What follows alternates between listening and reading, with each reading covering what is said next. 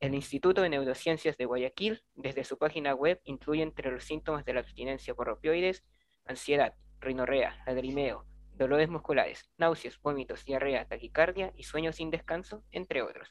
Sin embargo, no menciona nada sobre resultar ileso a caídas superiores a un metro, ganarle en velocidad a la policía o ser experta en parkour. El sitio agrega que los síntomas provocan un malestar significativo en el consumidor que termina deteriorando su vida y relaciones sociales. Y es esta parte la que podemos apreciar durante el capítulo número 5 de Euphoria llamado Stand Still Like a Hummingbird. Quédate quieto como un colibrí por su título en español. Este capítulo es el que nos tiene reunidos hoy, en el que es nuestro segundo capítulo de nuestro podcast llamado We're Not Joking, un podcast sobre Euphoria. Como en todas sus ediciones, hoy día junto a mí está Noemi Castillo. Hola Noé, ¿cómo estás? Hola otra vez. Estoy bien feliz de que ya estemos grabando nuestro primer episodio oficial luego del piloto. Y espero que las personitas o la personita que nos esté escuchando ahora lo disfrute así igual como nosotros disfrutamos grabar este episodio. Muchas gracias Noé.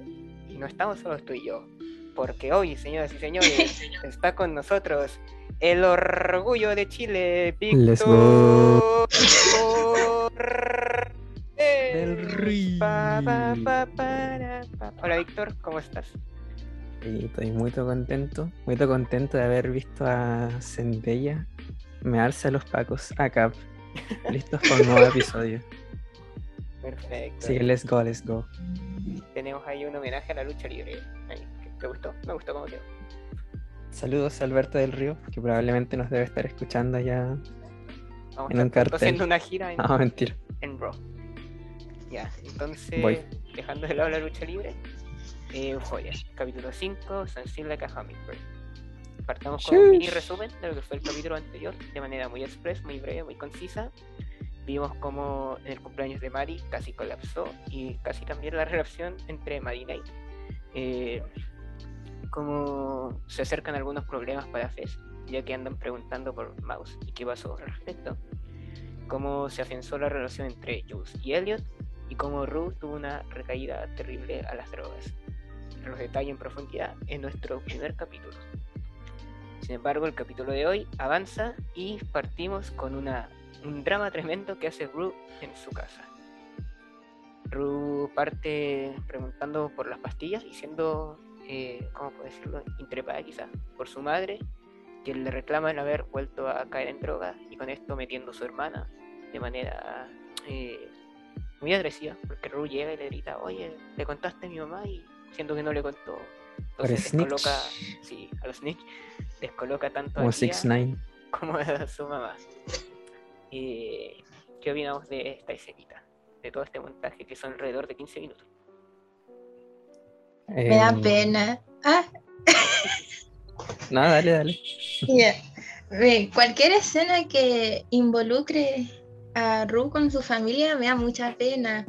Pero, por ejemplo, la escena de confrontación que tuvo Gia con Ru, no sé, lo encuentro fuerte porque Gia no se habla mucho, siento yo que no se le ha dado tanto énfasis, lo mal y el trauma que debe ser tener una hermana adicta, a tal punto como lo es Ru.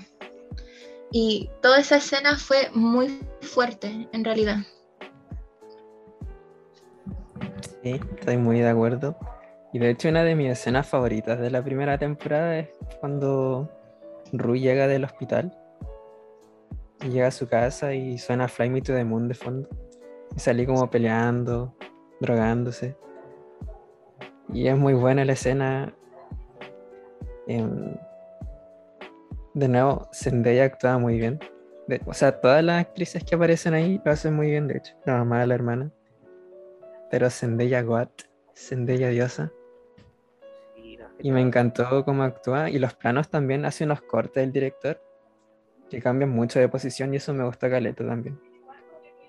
Y sí, la escena me gusta mucho. Sí, es interesante Mucho, porque es un pasillo chiquitito donde sucede toda esta escena. O sea, igual como que se meten a la pieza de repente, pero la mayor parte es Zendaya gritando en un, en un pasillo golpeando una puerta, casi como que torturando a su hermana, a su mamá, hasta el punto incluso en que su mamá la golpea. Y la saca de la habitación. Sí, hay harta violencia en la escena también. Escena bien fuerte. Bueno, que una persona con abstinencia que se encuentra en encrucijada porque no puede contarle a la mamá lo que le va a pasar, sino regresa con la plata de esas drogas. Eh, bueno, a medida que avanza la escena, descubrimos que Jules y Elliot también estaban presentes, solo que fuera de toma. Luego eh, de esta revelación, eh, Jules em, intenta hablar la Zendaya y esto es de su corazón. O sea, a Ruth, perdón, bueno, son lo mismo. Pero intenta hablarles de su corazón, excusándose y diciendo que todo lo que están haciendo es buen amor. Y es ahí cuando Ruth, bueno, suelta un discurso que a mí no me gusta bastante, porque a mi Jules no me la tocan, nadie me la agrede. Que yo quiero saber qué opinan de la escena en sí, o sea, de lo que habla con Jules. No con Elliot, porque Elliot marihuanero, a quién le importa, pero con Y eso sentémoslo al tío, sí, Elliot. Eh, un guate, un guate. Elliot Perkin, lo odié más de lo que ya lo odiaba después de esa escena, weón. El único como que atribuyó su presencia a, la escena fue hacerse el, como el, la víctima, el, el, tontito, así como de, ay, me gustaba como ella era antes, este nunca era mi lugar, para después irse no sé, pero el pipe que le dio Ruth lo tenía bien merecido. Dice eso de me gustaba como era antes. Y sí. la conoce hace como dos capítulos atrás. Pero Igual la conoció más encima jalando. ¿Cómo te gustaba antes? ¿En qué sentido? Si literalmente estaba ahí con ella jalando. Como no sé, me, me cayó muy mal en esta escena. Sí, sí no, es terrible. Eh, pero diferencia de Elliot, Jules, pobrecita, que se lleva una montonera de insultos que nacen, no sé si desde la Rue como persona, si de verdad pensaba así, o de esta Rue que se ve entre la espada y la pared, ella que pierde su plata, pierde su droga, o sea, no, no perdió plata, solo pierde droga. Entonces, no, terrible, no justifico nada lo que pasó. O sea, igual entiendo que gente dice, no, Jules también la engañó y bla, bla, bla, pero, pero bueno, pero no. Yo no justifico el comportamiento de Ru, pero sí que especialmente en eso de que no me acuerdo exactamente cómo era la frase, pero le decía como te gusta que te amen o algo así. Mm. Sí, le dice que le gusta que le gusta ser amada más que amar. Le, dice que es un vampiro, que va chupando por ahí la energía de todo. Y lo que es quizá más terrible es que también le dice que la abandonó. Le dice, tú me abandonaste en mi peor momento, culpándola de una recaída a la que Rue llegó sola. Entiendo que igual ya en momentos de debilidad porque se fue la persona que llamaba, claro, pero Jules también estaba aburrida de esa ciudad. No le podéis decir, me abandonaste a alguien que está al frente de ti, que no te abandonó, solo se fue un, ¿qué? unos días, no te abandonó. Así que desde este programa le mandamos apoyo a Jules, a Hunter Esperemos que esté bien. Cualquier cosa, no hablo nueva. Todo el amorcito para Jules. Y todo el amor que se merece. Aceptamos el amor que creemos merecer. Hay una referencia a un libro. Oh. bueno, entonces después de esto, Rue arranca por la carretera eh, de una forma muy intrépida porque llega y se baja un auto, provoca que casi la atropellen y la desesperación tanto de su mamá como de su hermana. Y es ahí donde empieza el recorrido de Rue por la gran ciudad. Primero visitando la casa de Fez, que se encuentra vacía, y después visitando a Letsy, donde tenemos el momento clima del episodio y quizás el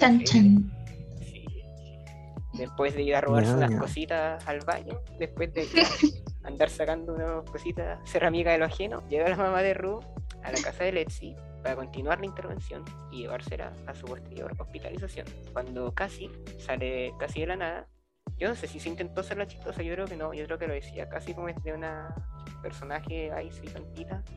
Voy a decir, tienes que dejarlo un día a la vez. one day at a time. One day at a time es que Ru se pica y le dice, hey Cass. Y bueno, se era el gran secreto. Y es que, eh, bueno, le confieso. You've been fucking Nate Jacobs se entera Buddy, se entera Lexi, se entera Kat. Uf, qué fuerte escena, ¿no? La verdad que todas mis teorías sobre cómo Maddie se iba a enterar, en ninguna estaba Ruth.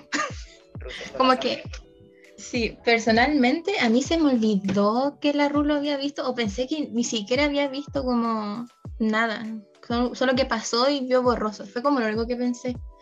Pero bueno, esa escena es que, ya hablando así como personalmente, a mí no me gusta que para calmarme de algo o, cualquier situación me digan esas frases como tan positivas. A mí no me gusta, personalmente. Como eso de, pero no es necesario, un día a la vez. Es como... Entonces cuando la, la Ruth la mira y le dice como, oye, Katz, y yo dije, ay, no.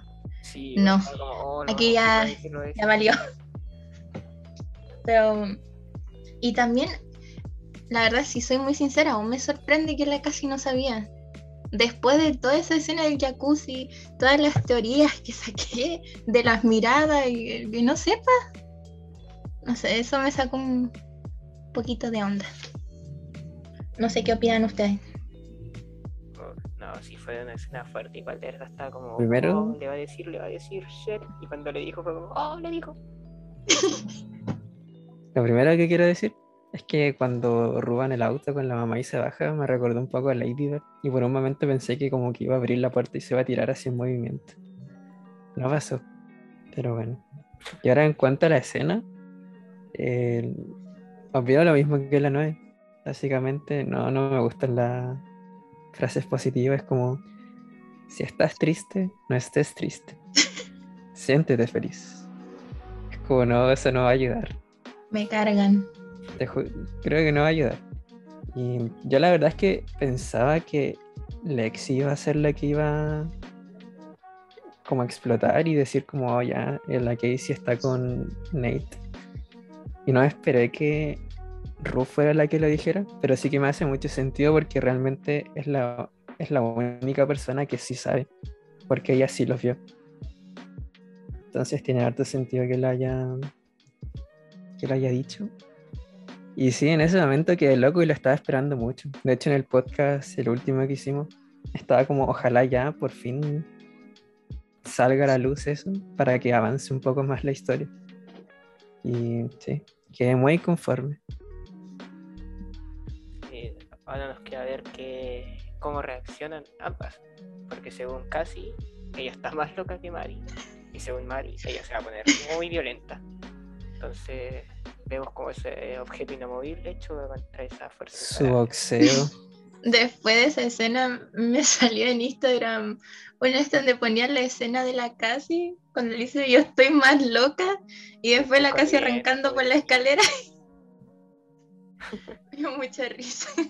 También yo vi el del como la evolución de personaje, pasando del Bitch You Better Be Joking al otro Bitch, que no me acuerdo cuál era. Sí, el Bitch You're My Soulmate. Al Bitch You're My Soulmate, Bitch You Better Be Joking y Bitch eh, I'm Gonna Fucking Kill You.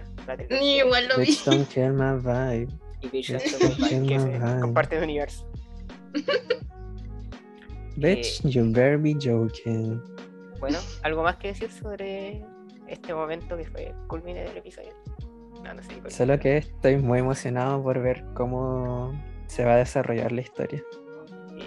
si se van a pelear o se van a dar cuenta, oye, quizás Nate no es la mejor persona, entonces deberíamos quizás como alejarnos de él. Pero no, lo dudo mucho que pase. Necesitamos drama, así que... Sí, y aparte en el tráiler del próximo capítulo como que se nota el tiro que no se unieron las dos. No sé si lo vieron. Sí, sí lo vi, pero de eso quizás hablemos más adelante. Sí, en, las teorías. sí. Eh, bueno, entonces después de esta visita a la casa de Betsy y de revelar el terrible secreto de, esta, de este affair, ahora sí visita a Fez, Fez está en casa, la recibe. Fez la recibe muy bien. Está exacto, la recibe muy bien, preguntando si necesita algo, ya que Ru llega de una preguntando, oye, ¿tenía algo para... ah, algún vicio? Y bueno, Fez le dice, no, ya no tengo nada acá, entonces la deja solo un rato. Y en ese ratito en que la dejamos sola, Rue entra en una pieza y empieza a robar medicamentos. Fez me gusta que tiene su principio el hombre y dice así como, sorry, no te voy a dar esto, es de mi abuela. Y bueno, Rue empieza a atacar a Fez, insultándolo y empujándolo contra una pared. Y Fez dice, no voy a tolerar esta hueá hoy día, entonces la pesca y chao, nos fuimos. Fuerte, ¿no? También, sí, sí. De acá me interesa mucho, o sea, ver qué es lo que va a hacer Fest, pero dudo que haga algo realmente porque ya tuvo una escena parecida en la primera temporada y fue como lo que le dijo fue que no tomaba en serio a la gente que es drogadicta, a las cosas que dicen. Entonces imagino que va a ser parecido acá, no creo que corte la amistad o se dejen de hablar, no sé, dudo mucho que pase algo así. Pero la escena fue muy buena. Buscando ahí la droga de la abuelita, pobrecita. Está muriéndose ahí. le saca las pastillas. Pero sí me gustó igual la actitud de Fez, como ya deja, deja tu bebé para afuera nomás. No, es que a mí me dio pena la escena. Preguntando por drogas y encima te ponía a robar, ¿qué más podía hacer? No, que decía, no, es que te dio pena la escena. Sí, porque es que a mí, yo, a mí me gusta mucho la amistad entre Ru y Fez. Entonces, ver cuando lo empujó, yo como, no, paré el capítulo porque me dieron ganas que en verdad me dio mucha pena como que la echara, o sea, lo entiendo y todo, pero igual me dio pena. Que no, no me gusta ver que peleen. Entonces, pero sí, la verdad es que la, la Rúa ahí se pasó, pero no sé cómo funciona una mente de, de una adicta en abstinencia, entonces yo creo que son capaces de hacer cosas que uno ni siquiera piensa, como robarle a alguien que está en estado vegetal. Me gustaba ser a ti, así es. eh... Ya que el amor. Bueno, y si hablamos de. A ver, eso. ¿Ah?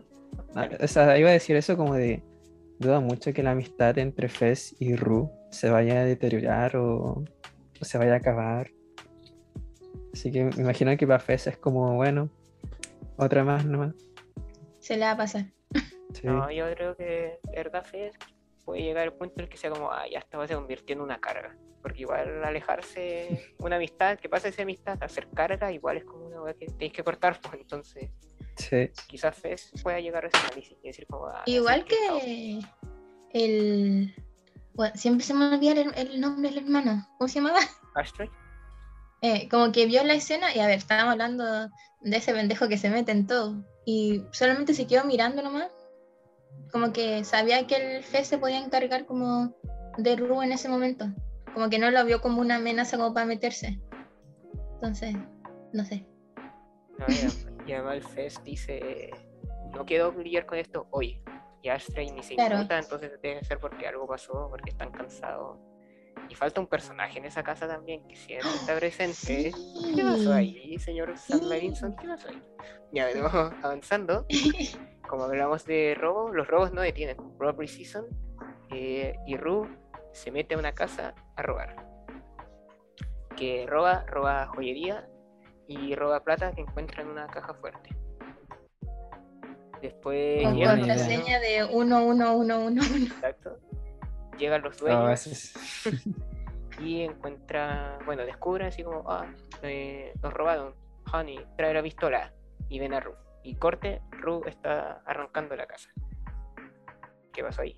No sé. Pero eso no quiero Me sorprende la, no sé, las ganas que tiene la gente de robar en la serie. Así como en el capítulo anterior, queremos tomar, ya vamos a robar ahí a una Copec. Y ahora voy a robar una casa random. no sé. Igual es como amigo, la gente heroísta es conocida por como que de repente empiezan a desaparecer los, los muebles. No, no los muebles, pero empiezan a desaparecer cosas, cosas gente heroísta. Yo, bueno, los que vieron Requiem for a Dream. Confirmo, yo era. Requiem for a Dream, el ya de Leto le roba como el tela a la mamá y siempre lo va a vender. Y la mamá lo vuelve a comprar, algo así. No me acuerdo, pero ahí hace tiempo. O sea, imagino que estaban en un buen barrio pero aún así medio tonto que hayan salido con el garaje todavía abierto así y cerrándose. Porque, o sea, si yo fuera el dueño del auto y de la casa, esperaría que se cerrara y recién ahí me iría. ¿Acaso nunca han, visto el que... nunca han visto el televisión la noticia de los portonazos? Hay que cuidarse, gente. Sí, como los gringos, no sé, ¿no? Tienen otro concepto. Y otra cosa que me gustó mucho de la escena cuando se mete a robar es cuando se esconde yo pensé que iba a ser como una escena así como de tensión súper larga, para ver si la pillaban o no. Y no, la pillan al tiro, y me gustó eso. que fue bacán es como yo lo primero que quería sería como revisar abajo de la cama. Y siempre en las películas nunca hacen eso y es como amigo, revisa abajo de la cama. Y me gustó que lo hayan hecho así. Que se haya ido corriendo. Eh, bueno, ¿algo más? ¿Algún último comentario? Porque igual es una escena cortita. Es Ru entrando, calmando un perro, sacando cosas, arrancando. Ay, el perro, ¿verdad? Eh, yo no tengo mucho que agregar de esa escena, que fue como. Ah, robó. y salió arrancando. Pero sí, el perrito. El perrito estaba muy lindo. El Bobby. Pero bueno, después de entrar a robar, Ruru va caminando por un callejón y la pilla la police. La police le dice, oye, flaca, ¿qué onda? Y bueno, Ruru no es capaz de conectar la respuesta diciendo que se irá a casa, vomita y arranca. Pero nada, porque quizás sabe que si la pillan la van a llevar a casa o quizás la mamá puso alguna como denuncia de, oye, si ven a mi hija, X características, tráiganla, necesita ayuda. Entonces empieza O quizás esta... los mismos de la casa llamaron a los Ah, bueno, sí, también, pues. nos robaron. Nos robó una cabra que anda por ahí. Eh, bueno, entonces después empieza una persecución eh, en la que descubrimos el lado más atleta.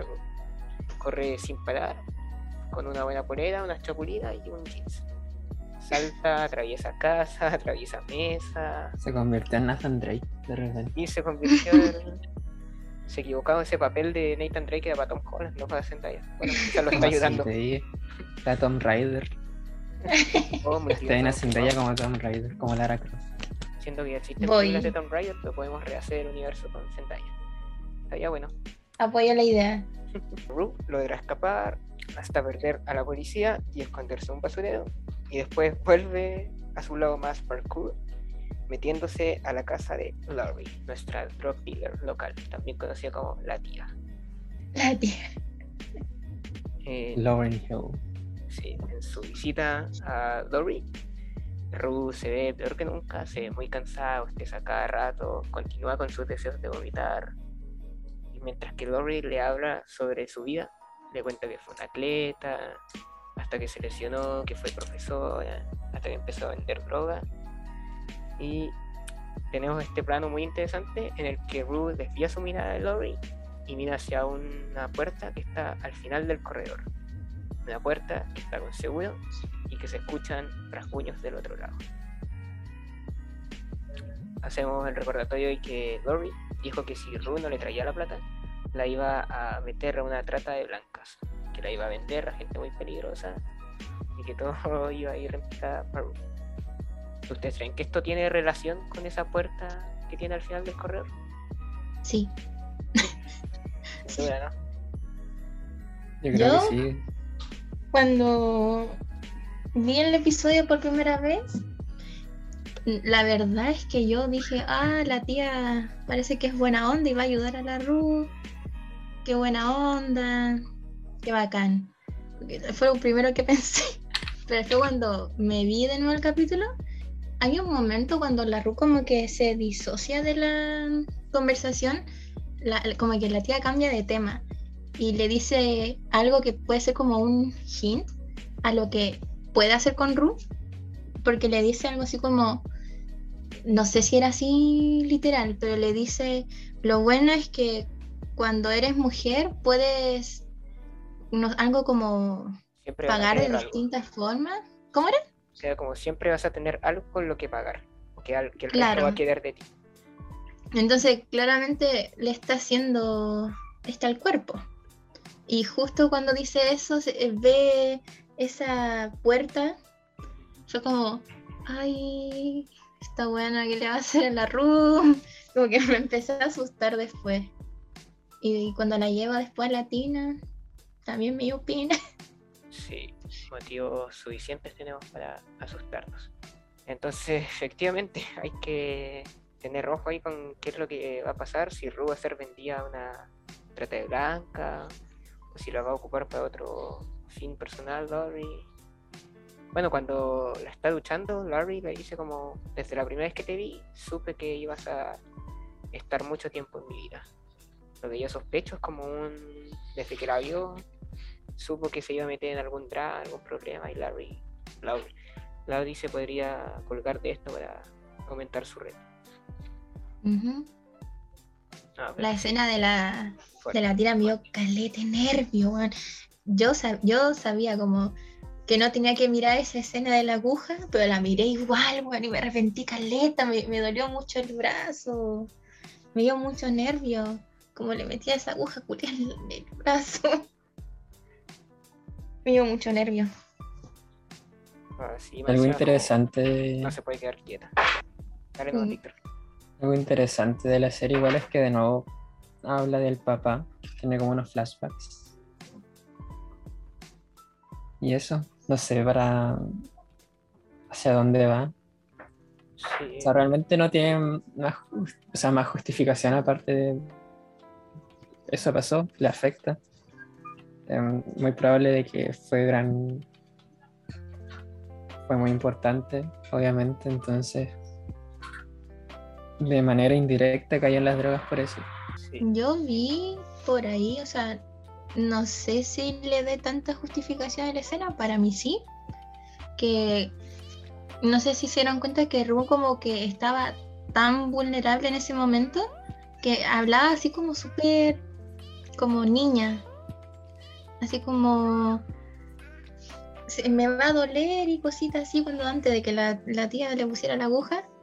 Y vi un este ahí que cuando Ru está en tanta vulnerabilidad, suele recordar a su papá. No sé si tenga sentido, para mí sí tiene un poquito. No sé. Bueno, la primera escena, la que hablamos del drama que hace Ru en la casa, cuando después de descubrir que está con Jules y Elliot, ella se sienta en el, pasillo y empieza a llorar y le cuenta a su mamá como extraño a mi papá, extraño, no tengo a mi papá. Entonces, si vemos cómo se va desarrollando esta idea de que efectivamente es adicta a las drogas debido a una depresión o gran tristeza que desarrolla por culpa de la pérdida de su padre. Igual penita asesina. Sad boys. Eh, bueno, entonces posteriormente Ru despierta, nota los pinchazos en su brazo, se encuentra con una ropa que creo que no era la de suya y empieza a recorrer la casa. Ve que hay un tipo armado durmiendo espera no despertarlo mientras intenta abrir la puerta de las drogas, así como abre la puerta de las drogas. Irónico. Pero, ¿sabes? Como no aprendiste nada. Estás en la casa de la narcotraficante y de nuevo le querís robar o le querís consumir algo poco, que tú sabes que no va a ser poco. Como ya, poco corto. bueno, no, no tiene éxito al intentar abrir esta puerta. Después se acerca a la puerta con candado misterioso que tampoco logra abrir y se mete a la pieza donde está durmiendo Laurie y quien asumo debe ser su pareja y que duerme con ella. Abre una ventana, despierta a este tipo, pero logra escapar antes de que un tipo armado la descubra. Rue cae desde alta altura y se va corriendo como si nada, escapando de Laurie a través de un portón. La última escena me parece muy muy interesante porque mientras ella se va alejando de donde está Laurie, las luces de atrás se van apagando a medida que se despierta, o sea, a medida que se despeja el día que es como una forma de decir que no hay vuelta atrás, que ese camino se cerró, se apagó, o incluso que se viene un ocaso para Ru. Y la última escena del, sí, del capítulo es que está la mamá de Ru sola, sentada, escucha una puerta abrirse y pregunta por Ru. Y ahí termina el capítulo. Uh. Ese fue el capítulo 5 de la segunda temporada de Euphoria. Es como... Aplausos con la nueva hablábamos antes de empezar de que si bien tuvo súper bueno, como que el pasado igual nos quedó gustando más. Sí, por gustos personales sigo prefiriendo el, el 4. Pero agradezco lo que se lo que agregó ahora en la trama. Pero el 4 sigue siendo mi favorito. ¿A ti, Víctor? ¿4 o 5? Um, no, yo diría que el anterior me gusta más. Que esa escena de Carl Jacobs es, superior. Pero este capítulo me encantó. De nuevo fue mucha tensión. Eh, de hecho, o sea, la escena donde está en la casa de Lowry, cuando quiere escapar, se sentía como una película así como de, terror. Ese, ese, era el enfoque que yo sentí. Que había mucha tensión en la escena y que se escuchaba un sonido parecido al mismo sonido que salía en estas películas de donde está Jason Viernes 13. Ajá, el que, que, que, ca, ca. No sé si lo, en lo Aquaman lo hizo verdad, po. El que, que, que. No me había Era, fijado. era muy parecido. O sea, Sí. me recordó el tiro. Y no, y la escena de la persecución también. Me encantó, me reí mucho con esa escena. No sé si era para reírse, probablemente no. A mí esa escena me recordó como unas caricaturas, ¿cachai? Cuando van así como corriendo los Looney Tunes y van pasando por distintos escenarios ridículos para hacerte reír. Me recordó un poco eso, Ujú. como pasar de un matrimonio al patio trasero de alguien, por Sí, o sea, fue como una escena chistosa dentro de todo, dentro del contexto. Como chistosa. Y me encantó el capítulo. El anterior yo creo que es mi favorito, pero este aguanta muy bien. Por ahora la serie no me ha, no me ha decepcionado. Y ya vamos en el quinto capítulo, así que lo dudo mucho que empeore acá. Y que siento que de aquí solo se puede ir más para arriba. Mira, ya que estamos como con un- una especie de comparación entre el capítulo pasado y este, te aporto con un dato de backstage. Y es que este capítulo es el mejor evaluado de la temporada hasta el momento en el Internet Movie Database. Es que pedazo de Oh. actuación, po. Sí, hay que mencionar, a- bueno, para continuar con lo que es backstage, tremenda actuación de Zendaya, que sin duda va a ser nominada al Emmy. Ahora, si lo gana, Se viene el doblete y sí, campeonato. se viene, el doblete, se viene Chile bicampeón. Respeto, güey, aquí va a ser bicampeón. Eh, quería mencionar un mensaje que posteó Zendaya en Instagram la noche del capítulo, en el que es como un manifiesto sobre su personaje, sobre cómo Ruth toca fondo y cómo nosotros quizás podríamos acompañarla y quizás sentir empatía, ya que eh, Zendaya está consciente de que las actitudes de Ruth, más que afectarla a ella misma, también le van afectando a quienes la rodean. Eh, ¿Leyó el mensaje de Zendaya, el post que subió? Sí, sí lo vi. Sí, me gustó mucho. Y había hecho esto Zendaya anteriormente, cuando se estrenó el primer capítulo, donde hizo como un llamado a quizás dejar de ver Euforia si la encuentran como muy fuerte o tomarse sus tiempos para verla, porque sentía que la 2 se venía así bien heavy. Eh, Sí, no ha decepcionado, se ha mantenido así. Es más fuerte que la primera, sí. Por ahora, por lo menos la siento así. Bueno, otro datito es que este capítulo se demoró un mes en rodarse. Ocupan un mes completo en poder lograrlo, editarlo y todo. Y bueno, se nota por todo lo que vemos, todo lo, Mm, lo que sí, eso quizás las igual. escenas de persecución, las de actuación, todo. Se nota que ahí hay trabajo bien puesto. Vi que, o sea, igual vi esa de que se había demorado un mes y, y que pasó durante mm, la premier de Dune. Y que Zendaya se tuvo que maquillar los moretones que le habían quedado porque todo pasó en ese mes. Y que mientras estaba como en Italia, como que se tuvo que devolver a grabar alguna escena. Entonces para mí que en todo ese mes Zendaya quedó hecha bolsa. Sí, con todo de la premier y grabar esa- ese capítulo. compromiso con el arte. ¿Y tú, Noé, ibas a decir algo sobre el personaje de Nate? Pero no su, o sea, no su personaje, sino su actor. El Jacob. Exacto. Sí, Jacob que después del episodio, como que me siempre me empiezo a ver a los personajes, por- o sea, a las cuentas personales de los actores y las actrices, porque suelen subir como fotitos que detrás de cámaras, Zendaya igual sube hartas fotitos como análogas y me encantan. Entonces me metí al Instagram de Jacob y publicó algo que puede ser un hint para el próximo capítulo, donde se ve a Nate dentro de su camioneta junto a Jules. Que algo que he estado esperando, la verdad, del primer episodio, de ver qué pasa ahí entre esos dos, porque a mí personalmente esa historia me, me interesa, me interesa mucho. Entonces ahí dejó un hint de, de lo que puede pasar en el próximo episodio. Otro datito del backstage es de que para este episodio Angus Cloud estuvo bien activo en Twitter comentando el episodio y no lo había hecho antes, el primer capítulo donde lo hace. Yo lo primero que pensé, dije, va, será por la funa, así como para que pase viola, como que para que se olviden ahí que estoy funado, voy a estar acá hablando con los fans. Pero eso, como dato random. Se puso amigable. Ajá, se puso ahí.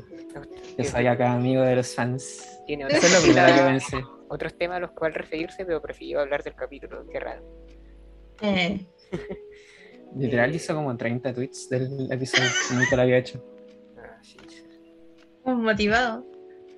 Estaba, so- estaba solo, dijo, uy, qué raro, ¿por qué mi amigo no vive hoy día conmigo? Ah, mismo. Tío todo por Twitter. Eh, bueno, nuestra categoría de quién sube y quién baja. Yo en lo personal digo que sube Dorby, porque pudimos ver a más profundidad, conocer a la tía de las drogas, su pasado y cómo el personaje es como tan relajado, como que algo trama. Me gustó Lori, su participación, y quien baja, obviamente, Elliot, porque es un buen pendejo. Em, Dale, no hay. ¿Quién sube, quién baja? Ah, ya. Mm, la verdad diría que estoy neutral ahora. Como que quien subió podría ser Ru. Pero no sé, ahí estoy neutral en quién subió. Pero quien baja, el Perkin del Helio, y, y ojalá se mantenga bajo.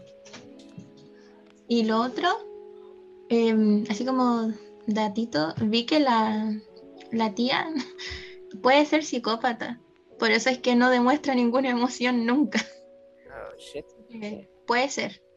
Que son características bien fuertes de una persona así. Víctor, ¿quién sube, quién baja? Para mí, fíjate que igual sube Lori. Y desde el primer momento en que la vi, la encontré muy bacán. Y que se notaba que, se, que sabía el negocio de las drogas y todo ese mundo. Me gusta que lo exploren un poco más y que lo desarrollen. Así que, de nuevo, estoy feliz por lo que pasó en este capítulo y estoy em, emocionado por ver qué va a pasar después. En cuanto a quién baja, para mí, Loki Ru por todo lo que hace, por todo lo que dice, porque trató muy mal a su mamá, a su hermana, a su polola, no sé qué son ahora, a su amigo, aunque el marihuanero no estoy ni ahí, al Fez, después fue a la casa de Lauri y se escapa de la casa de Lauri, que está bien, pero obviamente van a haber consecuencias con eso, así que sube Lauri, baja Ru. Aunque me encantó Ru, Zendaya te Y escena favorita. ¿Tienen alguna en mente? Para mí, em, la escena de la persecución me gustó mucho. Como está grabada, me dio risa, la pasé bien. Además que también tenía como eso de tensión. Entonces fue como... Fue bacán verla. Y también la escena, la última donde está escapando, con mucha tensión, de nuevo. Me recordó la música, el sonido ese a- al de Jason. Así que esas dos escenas son mis favoritas. Eh, ¿No es Mm. escena favorita? ¿Te has decidido por alguna? Yo, ¿sabéis que siento que no tengo escenas favoritas de este capítulo? Está todo como muy neutral. Todas las escenas me causaron lo mismo porque estuve como en shock todo el episodio. Entonces, sí, me, me gustó el episodio, pero no tengo favorita esta vez. Bueno, pues la que yo quiero destacar es la escena de la que mencionamos previamente, donde Ru se mete a la tina y está en una tina, le trae la el recuerdo de su padre y luego tenemos el funeral de su padre, donde Ru también trae a colación recuerdos que tuvo con él, se nota la pena. Yo que soy un perso- una persona que no quiere mucho al personaje de Ru, debo decir que empaticé con ella en la escena del funeral, me dio pena y me hizo de una vez ponerme así como de su lado y decir ya, pucha, fuerza amiga. Entonces, esa es mi escena a destacar, el funeral del padre de Ru. Bueno, entonces ya para cerrar, nos queda la sección favorita del público. Redoble de tambores. tu, tu, tu. Teorías y expectativas. Voy a partir yo porque yo sinceramente tengo algo corto, conciso. Y es que mi teoría es que nada, pero nada de lo que vimos hoy es real. Está esta idea de que hay cosas que se muestran en euforia, pero que en realidad no pasaron. El mejor ejemplo es el de Ru y Jules tatuándose los labios. Entonces yo creo que lo mismo quizás lo van a plasmar en este capítulo y de que muy pocas cosas son reales. O sea, obviamente es real el, el momento en el que Ru dice el secreto de Cassie con Nate, porque lo vemos en el trailer del siguiente capítulo. Pero cosas como que pase por una autopista y nadie le atropelle o la pase si quiera llevar, el que atraviesa un matrimonio, ¿sí? ¿Por qué? Que se cae en unos cactus, se para y sigue corriendo, se cae en una mesa de vidrio, se para y sigue corriendo, escapa de lado y cae de una distancia igual alta y no hay como ni un dolor de tobillo, nada. Hizo cagar la rodilla cuando se tiró. Exacto, entonces por eso yo creo que quizás muchas de estas cosas a lo mejor puede darse el escenario de que no, no pasaron. ¿No es? ¿Tienes no lo había pensado. ¿Teoría o expectativa?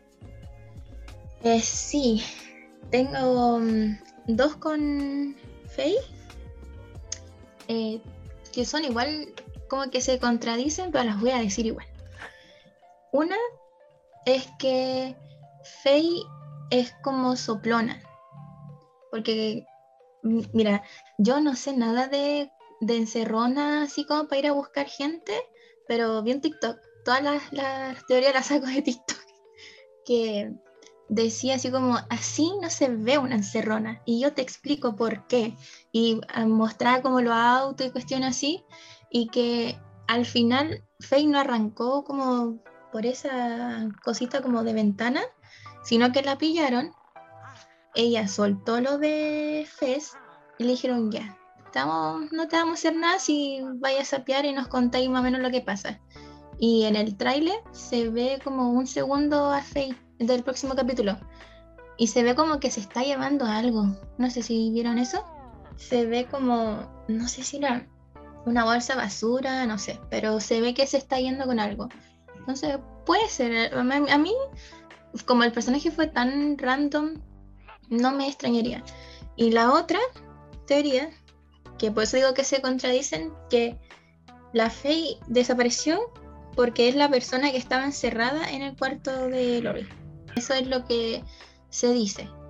¿Cómo es que llegó ahí? La verdad es que no sé por qué la tendría, no sé cómo qué valor puede tener, más que quizás la vio vulnerable, le vio potencial para ser vendida, no sé.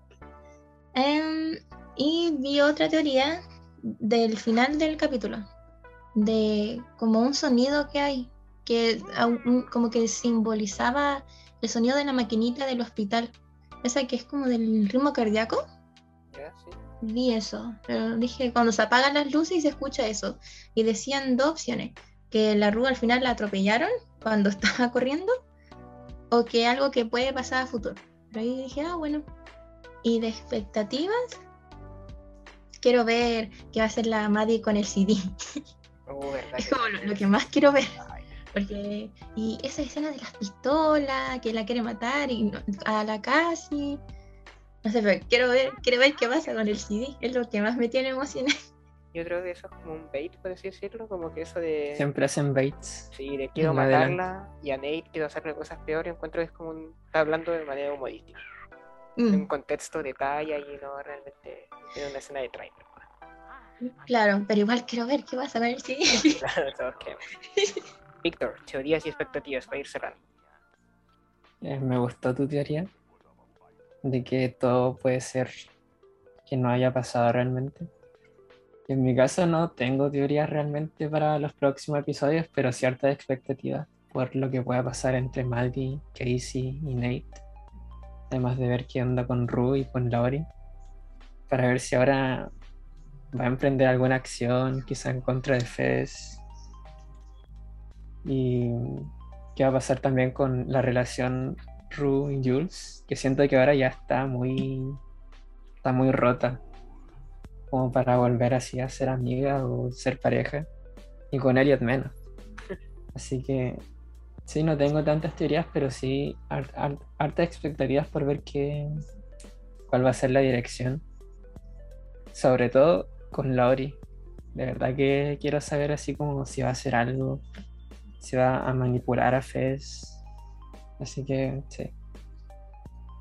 Con eso me quedo. A mí igual me tincaron que Fez va a tener que ser una vez más salvador de Y que aparezca Nate, por favor. También me tinca. capítulo y todavía no. Como tú. O sea, Nate, nada que ver, Ethan. A mí me tinca que quizá Nate puede como moverlo. O sea, Jules va a como mover los hilos para hacer que Nate se meta en esto, para ayudarla porque Jules juntándose con Nate, ¿por qué ese día? No, no le dio relación. Mm. Entonces, claro, yo me imagino que si Jules se va a juntar con Nate es porque quiere hacer algo respecto a Rue. Y como sabe que Nate es igual un buen, relativamente inteligente por todo el plan que armó, algo puede ser ahí. Pero aún así O por el más, más ¿TD fe. puede ser? Sí, también puede ser. Pero si no, tengo más fe de que Lori es más inteligente que todo este universo de Euphoria junto. Sí. Eso sí. Yo confío. Yo confío y en Deus confío. Y con Deus confío y esa reflexión tan cristiana de nuestra parte, es que cerramos el segundo capítulo de nuestro podcast. Yeah. Yay. Una semana más que sobrevivimos, una semana más que no nos van a callar. Bueno, sí, entonces si se despiden de manera amable, por favor. Adiós. Mm, Dedicado a Alberto del Río y a mi gente en Cuba. No al bloqueo. bloqueo. Olviden, make it happen. Entonces nos estaremos viendo, escuchando y oliendo, digámoslo, la próxima semana con el que va a ser el sexto episodio de Euphoria. Cada vez queda menos, son solo ocho creo. Así que eso, muchas gracias por escucharnos. Hasta acá el programa de hoy. México.